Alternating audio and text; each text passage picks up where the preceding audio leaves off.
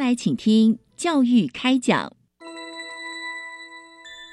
越学越多，越学越好玩；越学越多，越学越好玩。如果教育是春雨，我希望能滋养每一颗种子；如果教育是阳光，我希望能活络伸展每一株幼苗。聆听学子心声，分享教学心得，关怀环境变迁，扩大教育资源的平台。欢迎收听李大华主持的《教育开讲》，教育从倾听开始，一定划得来。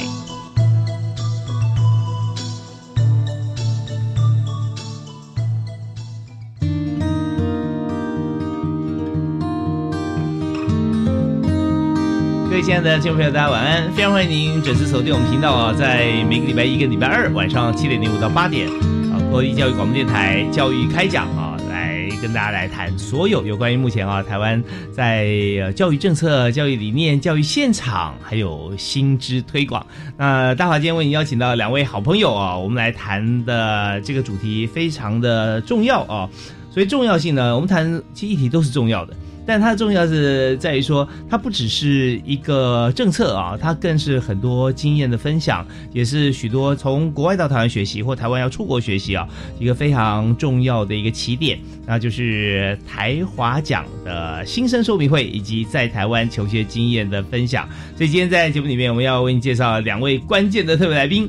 第一位就是台华奖办公室主任朱婷佳朱主任，主任好，大家好。是主任稍后给我们介绍一下台花奖啊。其实，在这个整个过程当中，我们也知道说有好多朋友参与嘛啊。那特别是有一位朋友从马来西亚啊到台湾来，坐在你身边，是目前就读国立台湾师范大学的郑中义同学。嗨，大家好。是中义，你从马来西亚来？对，我从马来西亚柔佛州。哦，是到台湾多久了？已经目前第六年了。第六年？对。哦，那所学是历史硕，哦，历史硕士班。对，历史硕士班。在国立台湾师范大学是，那你从大学开始就在台湾读的吗？对，大学就在台湾了，就在师大，在师大也是历史系，也是历史系。OK，呃，学历史为什么会这么有兴趣啊？而且在台湾学历史，我们稍后来请教他 啊。好，好，那首先我们要请这朱婷家朱主任啊，跟大家谈一下台华奖啊。那许多朋友可能就非常熟悉，因为到台湾来嘛啊。那很多台湾朋友反而好像对这个奖项比较陌生，所以跟大家介绍一下。OK，那这个台湾奖学金呢，其实是呃最早一开始呢是由行政院这边来推动的哦。那主要的话就是希望可以多一些的外国学生，然后到到台湾来读书。那这些外国学生到台湾来读书之后呢，其实是一个台湾很重要的资源，因为在他们之后不管是毕业啦，之后就业啦，在台湾就业了，或者是回到母国之后呢，对台湾呢都会造成很多的一些呃软性上的一些影响。所以呢，就是政府会希望扩大就是外国招收学生这个这个部分。那有了开始有台湾奖学金呢，是希望借由一些像是外交啦，或是一些呃教育上面的一些资助呢，可以提供，然后争取多一点更优秀的学生来到台湾。那这台湾奖学金呢，从九十三民国九十三年到现在，然后明年呢将近迈入第二十年啊。其实这中间培育的很多的学生，然后像是外交的一个部分，还有是教育领域的，还有一些呃各个产业的领域的人都非常的多，优秀的学生也非常多。像我旁边的中义，感觉上就是非常优秀的一个学生。在台湾待了六年，对我相信他，他之后刚刚聊到说他可能也会想在台湾工作，那我就觉得这是一个很重要的一个我们一个政府想要推动的一个理念，就是说希望可以留才揽才，或者是说之后帮台湾的外交做一个呃，就是一个就是话语这样的，这样帮台湾一个注意这样子。是，我们也看到有过往许多台湾奖就台湾奖学金的同学哈，就国外到台湾留学的同学，呃，现在回回国之后啊。我记得上次好像有一位啊，已经是担任外交官，甚至担任这个部会首长了。是，其实蛮多的。对，像很多学生有像我们台湾奖学金有分几个部会嘛？是，像早期其实还有就是还有经济部。嗯，那现在经济部他们就有退场机制了。然后现在剩下的台湾奖学金就是有外交部跟教育部两个大的部会，然后再支援这个整个计划案。那您刚刚提到的这个，大家担任大使或者是一些些政要的话，那大部分都是属于外交奖学金这一部分的学生。嗯，对，那他们都是非常优秀。像好像我们在之前十一月十号办的台湾奖学金迎新说明会的时候呢，其实呃邀请的来宾呢就有好几位是曾经我们就是在台湾读书，然后回国之后呢表现很好，然后再回国派任到台湾驻台的大使。哦，那对，非常很非常的优秀。是那所以说申请的奖学金也不容易啊。哦呃，其实它是有一些限制的啦，对。嗯那当然，一开始依据我们这些，当然我们这些奖学金都是有它的作业要点。嗯那各个外管呢，或者是一些教育单位呢，它会配合我们的要点的规范去遴选、去甄选优秀的学生来到台湾读书。嗯那当然，有些学生他本身呢就具有会讲中文的能力，那他到台湾之后呢，那他就可以选择用中文授课的，或者是用英文授课的。那像很多外国学生呢，他可能没有中文的基础，那他可以选择呢，先来台湾读一年的华语，那之后呢，然后再深读四年的大学，或者是说他可以直接就来台湾，就是念英语全英语授课的英语学程这样子。嗯，那台湾奖学金呢，它分为就是主要有分为华语奖学金跟就是学位的奖学金。那华语的部分呢，它就是像教育部提供的华语奖学金，它有分成短期的，比如说三个月、六个月、九个月或十二个月。那再来就是就是一般的我们的大学部四年，硕士班两年。然后再来就是我们的博士班最久可以提供四年的奖学金。嗯，那像外交部的奖学金呢，它提供华语生的部分就是每个月就是两万八。那对一个外国学生来说，其实这样的金钱是很重要的哈，因为他们学生到到台湾之后，他们其实跟我们台湾学生不太一样，不容易找工作，语言的限制啦，或是文化融合的部分，所以这两万八的，相对华语生来说的外交部学生，他们就很重要。那像外交部的学生进到大学部，这是正式学位的部分呢，他们可以每个月拿到三万三千块，就是今年改了一个说法，哦，就是可以拿每个月拿到三万三的奖学金。那这包含了他的所有的呃吃啊、住啊、交通啊、书本啊、学杂费、生费等等的。那当然，这是我刚刚说的是外交部的部分。那当然，现在像刚刚中印呢，他应该是领的应该是教育部奖学金的学生。对，那教育部奖学金的话，他他的就是在华语生的部分呢，他每个月拿到的金额是两万两万块。对，大学部的时候呢，他一个月可以领到一万五。那像他中医是像一些硕士生，他每个月可以领到两万块的生活费。所以不同的部会呢，他提供的一个金额是不太一样的。但是他们最终的利益呢，就是希望说，可以这些奖学金呢，可以帮助学生在台湾可以。呃，就是比较呃比较没有后顾之忧，可以安心就学这样子。哦 OK，是，所以说在呃，不管有没有念先念一年的华语啊，那呃，其实对于呃奖学金的金额是没有没有差别的，只有说华语的阶段跟进入大学阶段是有点不同，对。嗯，对，就是教育部跟外交部的金额会有点不太一样。嗯，那在华语生跟不同的学位生的身边，还是金额上有点落差啦，不会是完全一致。对，对。但如果说有有心想要在台湾攻读学位的话，那前面一年华语的学习时间是一种奖学金。对，进入正式，你刚提的正正式大学生了以后哈，那就是会做些调整了。哦、对，没错。对，OK。那在这个申请的过程，我们有没有国家区域的呃差别？呃，通常就像我刚刚提到，会分为外交的部分。那外交的话，就是我们大概每年的话，就会跟就是依据教育部跟外交部的政策，我们会跟各个外馆说，哎、今年呢，你有几个名额？嗯，好，那因为总是会有一个名额的一个总额嘛，是是，然后分配到不同的管处，好，然后教育单位、教育组那边，那当然每个管处的人额不同。那通常在外交部的部分呢，它会有一些政策的考量，嗯，或是一些外交的上一些考量，所以他可能分配的或是遴选的人，可能就会有点跟教育部的类别也会不太一样。嗯，那教育部的像教育组的方面，他可能就会诶会很针对到学生的一个个人的，就是他的能力。或是他的他在高中或是他大学的一个成绩，然后去遴选择优这样的一个条件，那跟外教的有点点的差异。OK，好，那刚才朱婷佳主任所谈的这个教育组哈、指的是在外馆哈、外馆我们有分外，因为我们的这个使馆或者说我们经贸文化办事处呢，我们有大使啊，是从外交部派任的啊，那里面会有这个教育啊，教育的这个呃外交官啊是在教育组，那也会有经贸啊、经济啊，也会有军事、有武官啊，这有国防部，所以在外馆里面就是一个国家的缩影啊，在住在当地国，所以我们就知道说，在这个整个过程中推动这呃台湾奖学金啊、华语奖学金，我们的策略方面，我们也是分不同的部会，外交部跟教育部来进行。好，那我们再继续来这个讨论哈，有关于在这个台华奖啊，我们同学到台湾来之后，我们所面对的种种生活跟学习的部分啊，我们听一小段音乐，稍后回来我们继续访问两位特别来宾。好，休息一下，马上回来。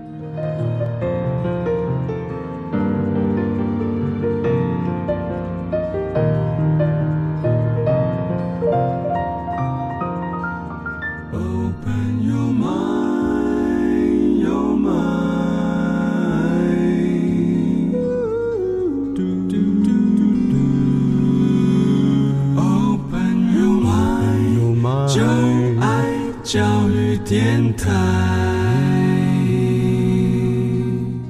您所收听的节目是在礼拜一跟礼拜二晚上七点到八点这个时段为您播出的教育开讲，我是主持人李大华。我们在今天节目里面和大家来分享的呃议题是台华奖啊，台湾奖学金以及华语奖学金啊，这是针对国外的同学要到台湾来求学的话，那我们可以申请这两种奖学，哎，这等于是一种奖学金的两个项目了哈，在台华奖。那我们今天就特别邀请啊，台华奖办公室主任朱婷佳朱主任啊，还有在呃目前在台湾。师范大学来就读硕士历史硕士的郑中一郑同学啊，我们非常欢迎两位。啊！主持人好，大家好，是欢迎。那刚才朱主任有跟大家提示到说，我们在申请奖学金的过程里面哈，我们是透过外管啊，跟当地的国家啊所这个宣布啊，提出来说，我们有这个奖学金，欢迎大家啊，优秀的同学可以到台湾来就学。那么呃，到台湾以后呢，我们知道说在生活上面啊，其实特别。呃，生活跟求学环境需要适应嘛，啊，那我们首先在这个阶段就先请郑中义同学啊来谈谈看，你在台湾六年了啊，对对，已经是等于算是半个台湾人了哈，对啊，已经非常熟悉了，已经非常熟悉哦，那六年时间都在呃台北嘛，在台师大，对，都在台师大，在台师大，请谈一下哈，就是说刚我们提到申请这个部分，你当时是在高中吗？啊，还是是在什么样的阶段申请到台湾求学？呃，我那时候是高中三的时候，那时候刚毕业。那我先工作了一年之后，我就决定来台湾升学。那可是我在大学部的时候，我是没有申请这个台湾奖学金的。对，那个时候就因为错过了这个申请时间，所以就自己没留意好。是是是。那之后到了研究所的时候，就因为办公室的一位负责我们的业务的钟继珍老师，那他就一直有在提醒我们说，记得要去做申请。那那当时候我就做出尝试，然后就投了这一个申请，是啊，也很幸运的，就是申请到了。哦，OK，所以当初高中在马来西亚的时候，不知道有这样子的奖学金了，还还不晓得嘛，哈。那进入台湾以后，那我想请教一下朱主任，就是到台湾以后啊，那还有机会在中途申请吗？呃，我觉得中医的 case 是比较。有比较一个特殊的案例，嗯，那一般来说呢，针对台湾奖学金的是，呃，这台湾奖学金针对还在海外的学生，然后申请来台湾就读的机会，所以呢，呃，像中义他这样已经在台湾读书，然后再申请的话，那我觉得这是非常幸运的事情。那当然有可能到每一年的呃外管的配额，可能这会涉及到配额的问题等等的。那我们会比较鼓励说，现在还在海外的学生，因为他是我们潜在的。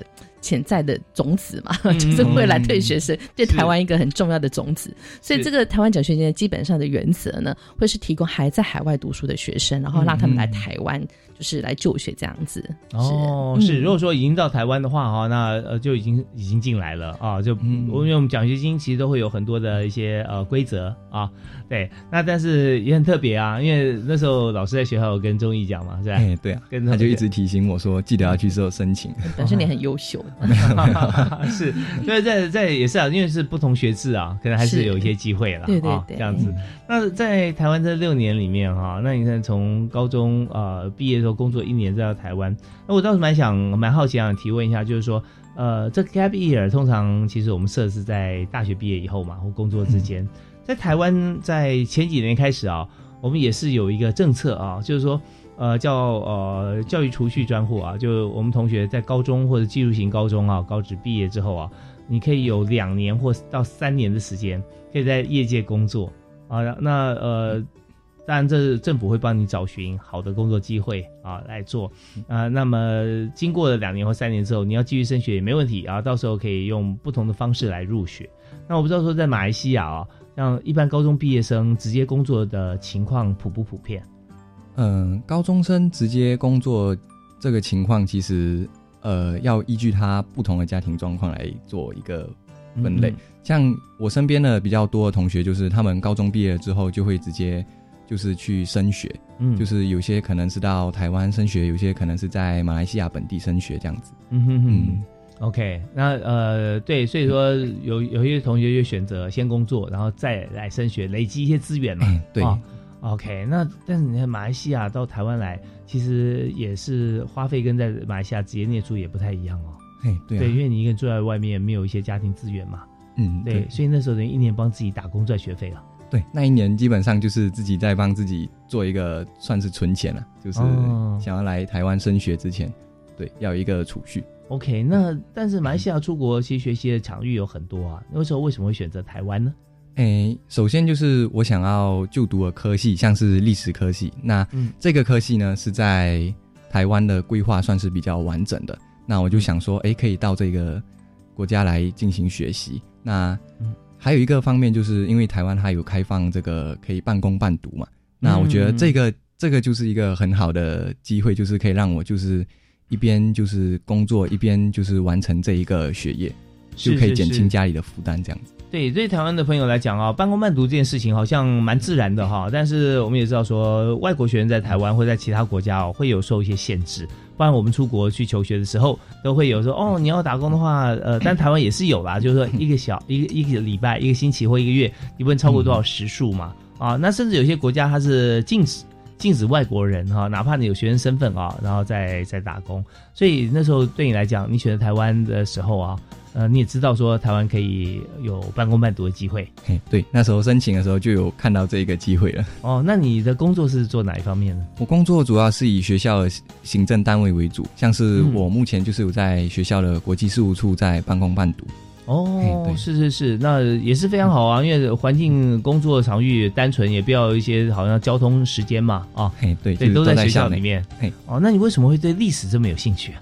我不知道马来西亚现在的呃，就是说在台湾来说啊，选择是自由的、啊，对不对？可是大家会看说，哦，台湾是好像半导体很很很发达，对不对？这也牵涉到每个人其他的喜好跟专长来，不能说嗯全部趋之若鹜。那所以回到我的提问是说，为什么你对历史情有独钟啊？我觉得一半上可能也是在高中的时候，就是有受到老师的启发，就是老师他在上课的时候，就是他会灌输我们一些理念，就是鼓励我们自己去做一个思考。嗯，那来到台湾念书了之后，我就觉得，哎，这里的教历史的方式很不一样。像是这里教历史啊，他就可以就是什么都能谈。可是，在马来西亚，就是有一些历史的话题是被禁止的，就是不太能去公开的去发表了。像是一些我们之前有爆发一些种族的冲突事件，像是五一三事件。那这些其实，在马来西亚都是就是尽量都不要去提及的。嗯。嗯，所以我觉得说，就是在台湾这里念历史啊，就是，嗯，它有一部分的原因，就是有一部分就是激发了我，就是想要更继续深入的去研究历史嗯。这一部分。对台湾的像历史与言论的自由度相对来讲是很高的哦，而且解密的时间会说很短，对，很多事情不能触碰话题，我们哎现在都还可以，大家可以谈，因为这就是有关每个人的这个权益啊，或者说呃每个人过往跟未来嘛啊，哎，对，所以在台湾你充分有这种感受啊。好啊，那在课堂上学习，当然我们我们可以再谈谈。但我现在想再 focus 在生活上面哈。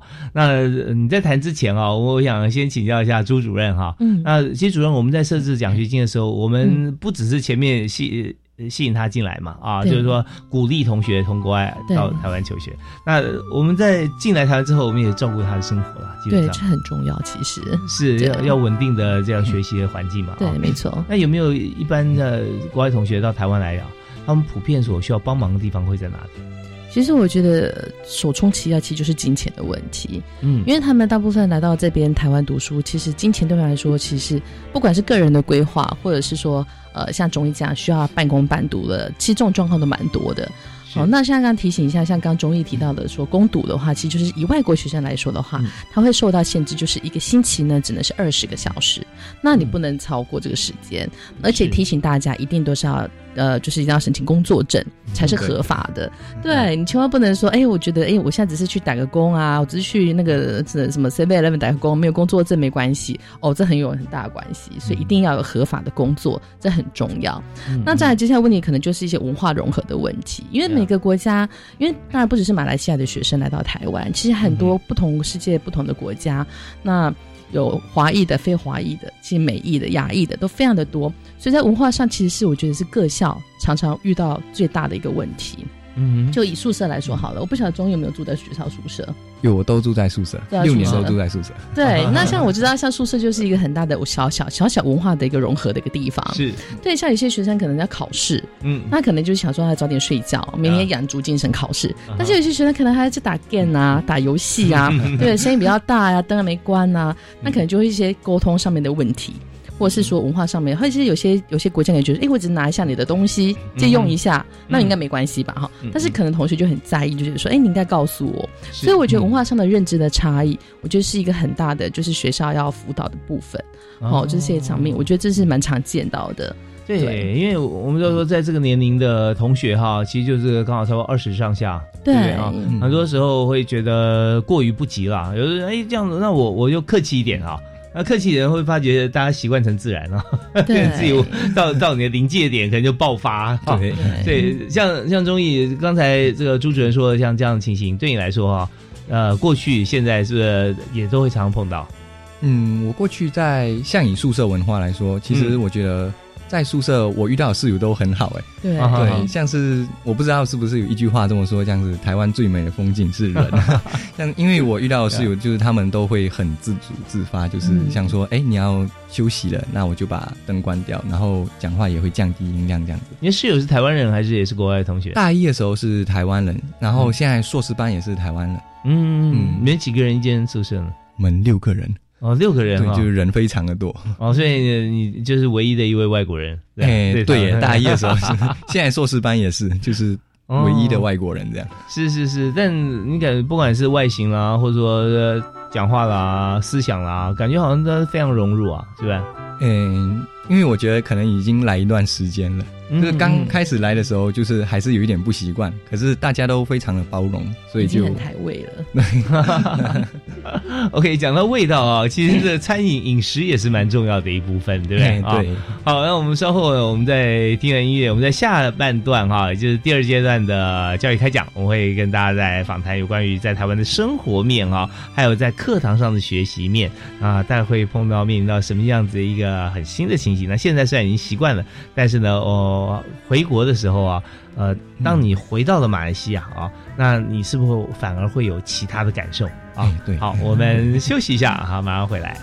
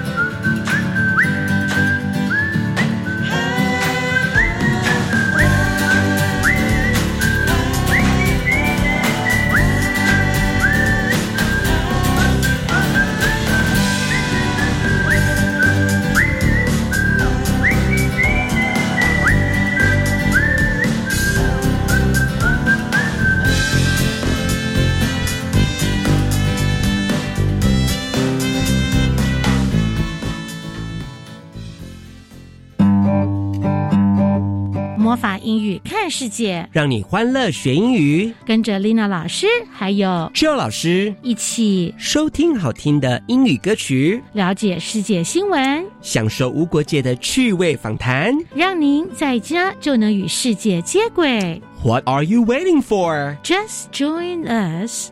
Have fun learning English.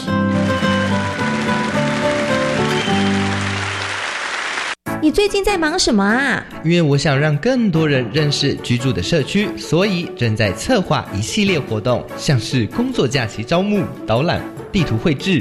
哇，那大家的反应如何呢？很多人都惊讶家乡的文化美景是如此特殊。真的吗？不相信的话，欢迎十二月九日、十二月十日在华山一九一四文化创意产业园区 Change Maker 计划成果展，一起看看家乡的改变。以上广告，教育部提供。马路最常发生意外的原因有哪些？嗯，我知道，没有遵守交通号志，没有走在斑马线上，低头划手机，没有注意四方来车。那骑乘机车发生事故最大肇事原因呢？唉，说了很久，但还是有人贪图方便，不戴安全帽，没遵守交通规则，以及蛇行超速最危险。出门平安归，安全不吃亏。以上广告由教育部提供。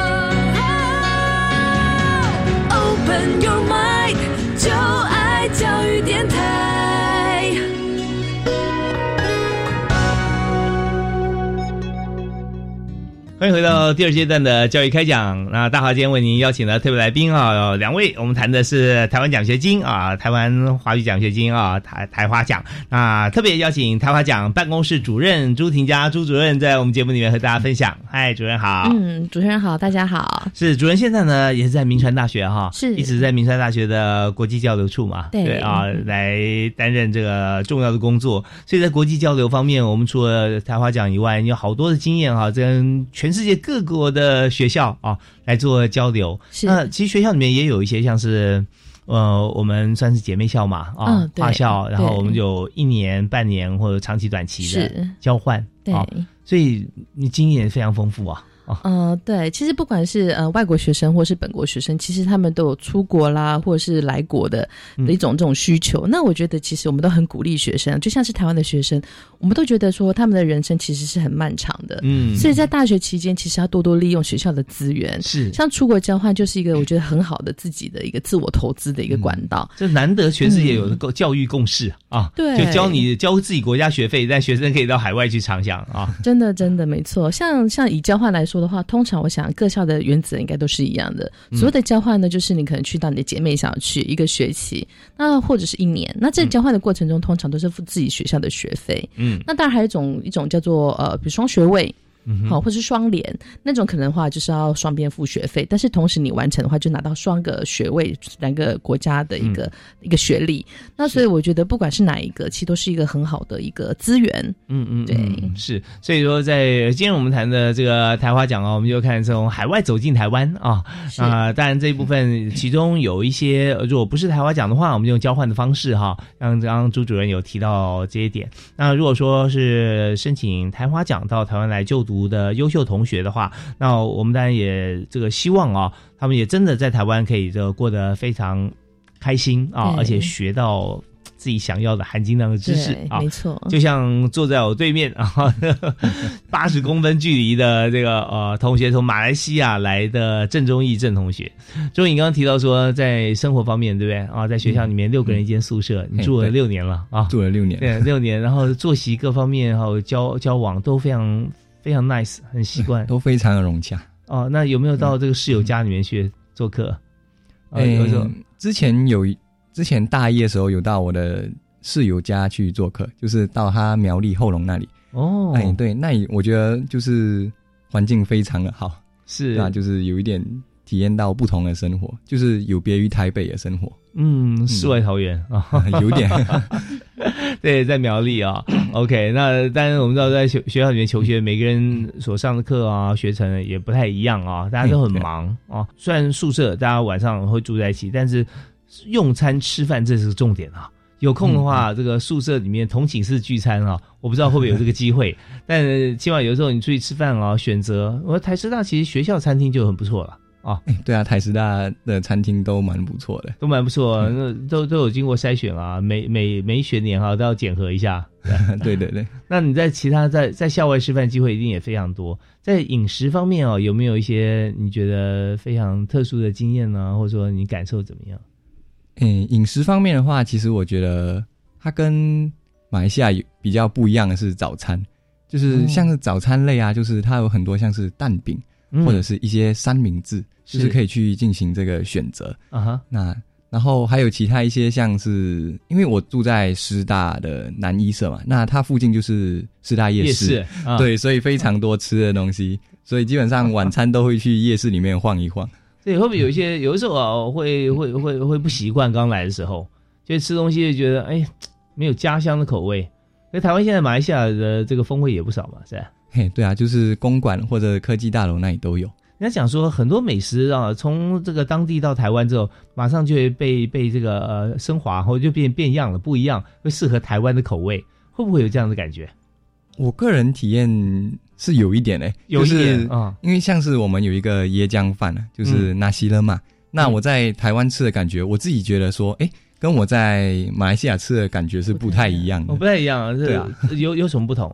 嗯，我自己吃起来就是我感觉像是他会为了要就是让台湾人也可以一起去享用，嗯，那他他在一些调味料上啊的选择就是会，因为我们在马来西亚吃可能会比较辣，那我那我自己在台湾吃到这个的感觉的时候，我就觉得说，哎，它好像就没那么的辣，没那么辣，那么多什么味道？除了不辣以外，有有比较甜吗？或者比较咸吗？嗯。就是还好，就是都还好，就是辣味稍微降低了一点。对，辣味就是会比较迎合像是台湾人口味。五颗星变三颗半，那种，就五根辣椒变三根半那种感觉。可能是。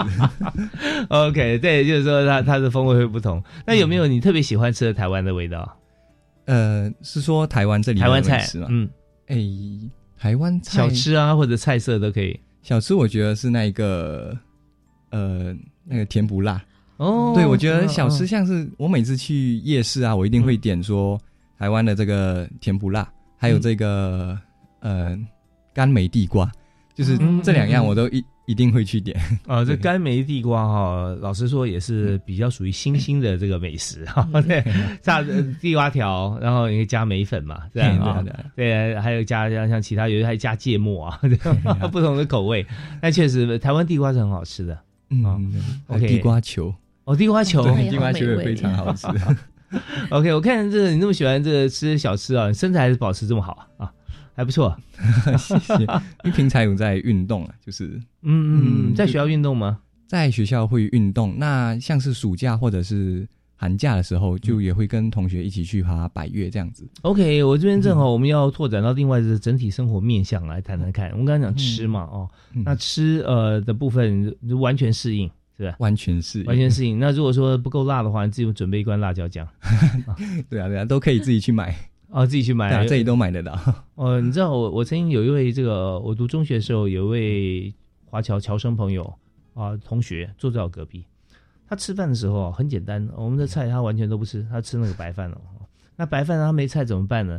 他就从他的这个包包里拿一罐辣椒出来，绿色的小小的，然后灌满了水。啊，然后他他他放在钢杯，就不锈钢的杯子里面啊，一整杯的辣椒，然后就看他拿起来就吃一口辣椒啊，吃一根喝一口，然后吃一口饭这样。那我看到哇，这么好吃啊！我说，他说你要不要？给你一个。我说好啊，我试试看。我跟他想吃一口。然后整天嘴巴没有感觉，后来我很喜欢吃辣，是从那时候开始训练的。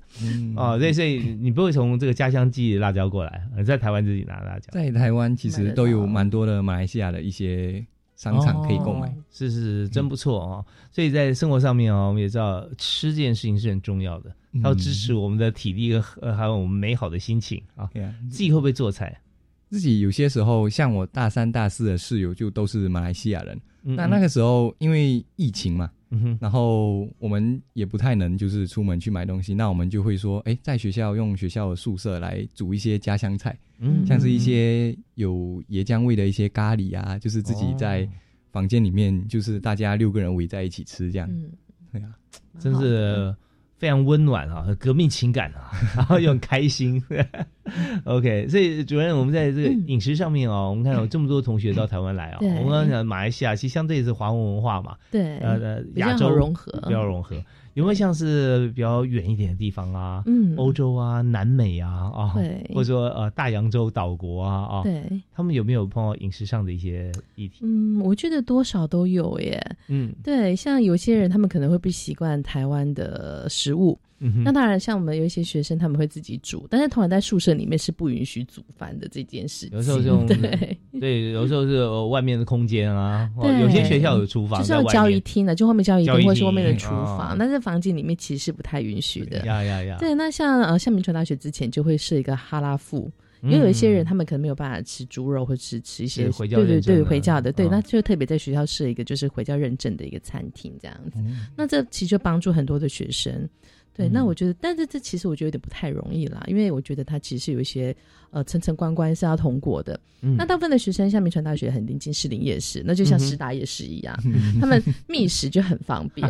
对对对，对，讲吃饭大家都很开心啊。那呃，但我们我们知道说，在饮食这这个方面哈，它可能是很多人的点，就是说有的时候很想很想念一种食物的时候啊，那大家同学就聚在一起做点家乡菜啊。对。那如果说现在有假期，寒暑假放假会回马来西亚嘛？对。嗯。回去以后哈，你觉得最开心的事情跟最想念台湾的事情是什么？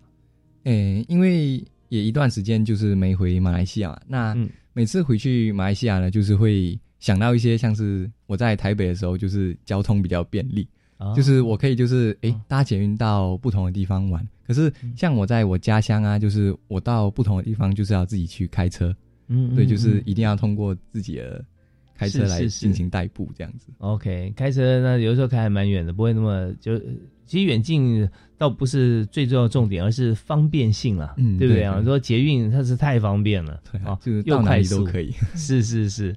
OK，那我们这边稍微休息一下，我们稍后回来呢，我们谈谈看啊，在台湾除了这个求学以外啊，我们还有拓展生活视野。当然，我们最后还要回到课堂上来谈谈看，说在海外求学啊，在你在你的国家念书的时候啊，跟到台湾来求学啊，那有什么不一样？好，我们休息一下，马上回来。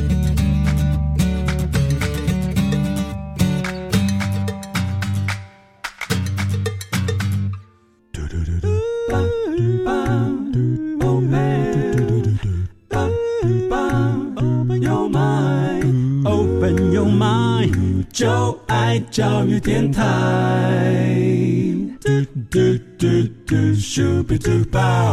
现在教育开讲节目里面，我们谈的是台华奖啊，台湾奖学金、华语奖学金啊。在我们节目现场啊，我们有同学从马来西亚过来，他是在台师大攻读这个历史系历史研究所硕士二年级的郑忠义郑同学。哎，主持人好，大家好。是那呃，忠义今天来哈，还有这个陪伴他来是台华奖办公室的朱婷佳朱主任。哎，大家好，大家好。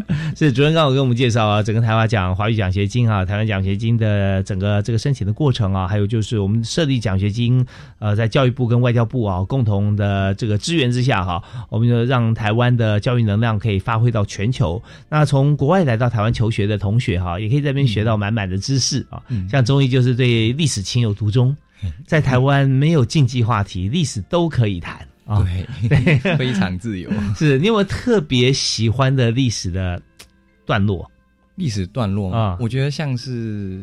还是比较偏向东南亚史，就是在谈到马来西亚近期的这个近代的教育议题的这一段历史。哦，是，所以不止来台湾学这个呃华文史哈，特特别是因为在在马来西亚没办法谈嘛，对不对？对啊，呃，没有很多很多的一些呃过程啊，种族的议题啦，政权的这个更迭啊，啊，那倒是到其他的国家，特别在台湾是可以看得更清楚，而且有地缘关系嘛，很近，对。啊，是，所以说在在这里，呃，那你的论文哈，以大学跟研究所来讲，你主要是 focus 在哪里？你，大学的时候，其实我比较 focus 在呃种族一些冲突事件。嗯，那那时候我主要是 focus 在像是美国的这个排华事件。嗯，那我就去研究它像是怎么样发生的一个脉络，那它的时间背景是怎么样的？哦，从清代的时候，对对，就是从清代淘金啊，哦，西部发展啊，哦，对，中西部啊，铁路啊，淘金来的啊。OK，那到那现在呢？研究所啊，研究所比较偏向于就是像是文化类的，像是因为我的家乡巴珠巴峡，那这个地方就是它的庙宇非常的多。那单单像一个这样一个小地方哦，它的庙宇就已经来到三百多间。是哪一种宗教的庙宇？哎，就是偏向于像是九皇爷啊，或者是一些其他的呃，就是偏向道教。像道教，对对，嗯，OK，就是庙宇非常的多。是，那我就想要去研究说，哎，这些庙宇是怎么样去成立的？那它的背景是怎么样？那台湾庙宇多吗？在你看来，台湾庙宇，我觉得。跟我家乡比起来，算是比较少的。真的啊，哇！台湾算蛮多的。对我们感觉台湾好像算蛮多的。哇，原来这个马来西亚更多哈。可是它台湾这里就是像是一些大型的游神活动就比较多。嗯嗯。可是像是马来西亚新山，就是每年都会有一个古庙的游神。那这个是就是也是偏向于比较大型的一个。哦，新山已经非常靠近新加坡了哦。对，新山非常靠近新加坡。嗯嗯嗯，所以所以那新加坡的文化，因为新加坡其实它它相对来讲，它呃跟马来西亚有很大不同啊，种族的组成啦，对它的文化、社会经济啊啊，那所以就是一个国界之隔，但是文化方面，特别是庙宇文化就不一样啊。嗯，对，我觉得差异相当的大，真的哈。可能也是跟就是土地的面积有一些关联，就是可能他们不太能就是。就是受啊土地的限制这样子，对对对，所以你在台湾现在研究所研究的是这一方面啊，呃，目前是往这一个方面去计划。OK OK，好，那呃，当然呃，我们知道说在研究像是庙宇啊、宗教啊、文化、人文这一方面啊，那要很接地气啊，对，所以对台湾来讲啊，你走访多少地方啊，会不会因为你的学术研究哈，呃，也会对你的这个形成台湾的这走访台湾地图啊有关系？嗯，我觉得有诶，就是因为像是有些时候我会跟同学就是到一些南部的地方去，或者是我在嘉义，就是去到嘉义那里，就是呃，像我到台南那里啊，就是也是会到它的不同的一些庙宇去参观。是。对，还有高雄，高雄就是台南，我记得有一间非常大的，可以就是求姻缘的天后宫，哦，求姻缘，求姻缘的那一个。像是月老的那一间庙，好像是天后，我有点忘了它叫什么名了。嗯嗯嗯，它外面有外面有外边有两座很大尊的神，很有名。对，就相当非常的有名。嗯嗯嗯，所以我就会去参观一下，哎，这些庙宇它什么时候成立的啊？这样子，哦，那为什么会发展到现在这样？OK，在庙宇这个宗教跟这个人文发展啊是密不可分啊啊，对，所以这方面也是你现在研究主题重点。那你还有个兴趣是爬百越啊？嘿，对哦。那在马来西亚就开始了吗？马来西亚的时候其实就还好。那我是到台湾了之后，就是刚开始先去爬了附近台北的一座那个阳明山。嗯，那阳明山的七星山我爬完之后，我就觉得说，哎，台湾的山都好美。嗯那我就想说，哎，不然我就安排一点来点不一样的。那我之后就开始去爬了，像是合欢山。那之后又爬了玉山，还有一些像是那我之后就是主要以像是台湾的钞票都是有那个像是五百块，还有一千块，就一千块的代表是玉山嘛，就是它背后也有一个那个图案。那我就是以收集这一个为主，那就是像是去爬了玉山，就收集了一千块的那个图案，然后爬了大坝尖山就是五百块，五百块，对，就是去收集这样子的一个喜好。哇，发觉你不但有钱，还有钱的精神在里面哈，超有趣的，超有趣的，对，把这个呃钞票上的这山号都爬了一遍，这很有代表性啊啊，因为也只有很有代表性的山才会印在这么重要的纸张上了啊，对，对，它它是一个呃土地的代表嘛，嗯，对啊，OK，那我们知道，其实马来西亚山很高啊，东南亚第一高峰在马来西亚，对，就是神山，哦，是它的高度有多高啊？好像四零四千零五十二还是九十二之类。是是是，这就比比玉山再高一点。哎，啊，那玉山这个号称是东北亚第一高峰啊。哎，对，三千九，三千九啊，那是玉山爬过了。那神山你爬过了吗？神山还没有，目前是计划明年有假期的时候可以回去爬。哦，不知道难度高不高？就是说它虽然高度高，但上山的路不知道好不好走。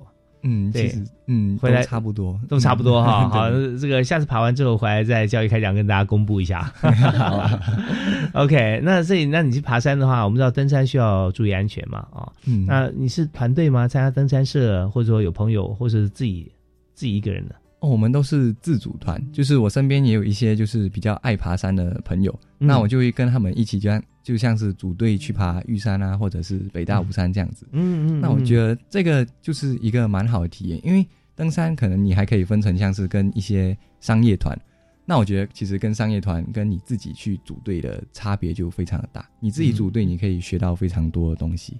哦，就是说你去自助旅行跟参加旅行团哈，对啊，就是人家帮你打点的好好的，给你自己要去做规划啦啊，你要自己要培养一些这个啊体力啦，学语文啦哦，所以就发觉说这趟来台湾啊，真的把这个价值啊发挥的淋漓尽致啊，收获满满。啊，真的，因为主要就是因为像是有获得这个台湾奖学金嘛，那他就减轻了我生活上蛮多的负担，那我就可以运用。就是工作上的一些，这样像是我一些其他攻读的金钱去做我想要做的事。嗯，对。像你刚刚提到说，你现在攻读打工是在学校里面嘛？嗯，在学校哪一个哪一个地方？嗯，学校的国际事务处啊，国际事务处啊。对。那你的工作内容是什么呢？工作内容就主要是像是应对一些外国学生他的基本问题，那就是要帮助他解决。那还有老师有一些行政上的文书的问题，就是要帮他核对资料，还有跑公文那一些。哦，是，那也是算是基层全方位都要来来做。嗯，对，就是都要会这样子。我发觉你很有 ownership 啊，就是说虽然你做的是工读生，但是感觉起来好像说。只要是跟我有关系事事情啊，我全都包了。好的攻读生会带你上天堂，真的哈。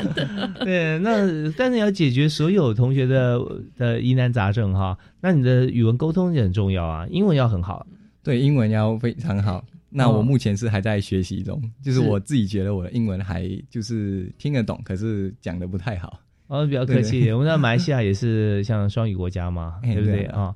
嗯，像你从马来西亚到台湾来，你觉得台湾现在啊，我们也在推双语啊，嗯，你觉得说台湾的这个英语程度啊，各方面像同学啦，或整个社会啊，你觉得怎么样呢？